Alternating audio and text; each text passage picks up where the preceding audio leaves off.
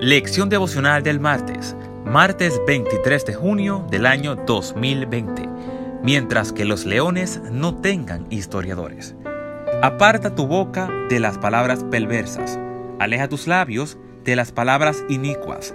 Dirige la mirada hacia adelante y fíjate en lo que está delante de tus ojos. Proverbios 4, 24 al 25. Hace algunos años visité el Centro de Creación Contemporánea de Metrano Madrid, España. Una de sus exposiciones llamó mi atención y decidí entrar. El título estaba basado en un proverbio africano. Hasta que los leones no tengan historiales, las historias de cacería seguirán glorificando al cazador.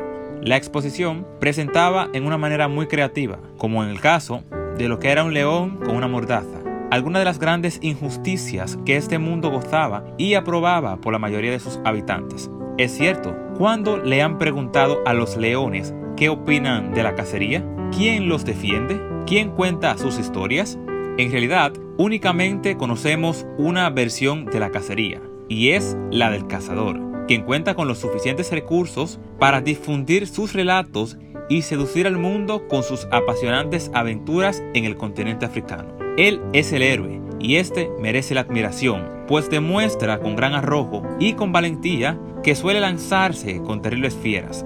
Y a falta de historiadores en el mundo de los felinos, para la mayoría de la sociedad, esa llega a ser la única verdad incuestionable sobre la cacería.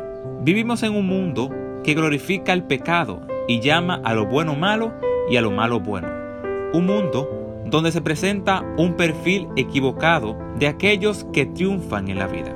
Hombres amantes de sí mismos, avaros, vanagloriosos, soberbios, blasfemos, desobedientes a sus padres, ingratos, impíos, sin afectos natural, implacables, calumniadores, intemperantes, crueles aborrochadores de lo bueno, traidores, impetuosos, envanecidos, que amargan y se deleitan en sí mismo y no en Dios. Segunda de Timoteo 3, 2 al 4. Y sí, millones de personas se abalazan tras el dinero, los placeres y el poder sin ningún problema de aplastar a cualquiera que sea un obstáculo en lo que es su camino. Tristemente, muchos creen que esa es la única verdad en la cual gira el mundo. ¿Qué es lo que le hace falta? Escuchar a otros historiadores.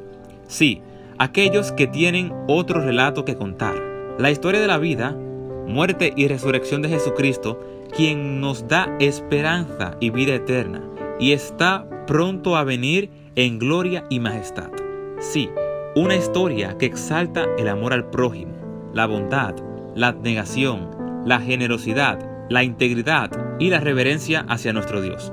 Pero esa historia necesita mensajeros que proclamen con gran fervor. ¿Serás tú uno de aquellos mensajeros?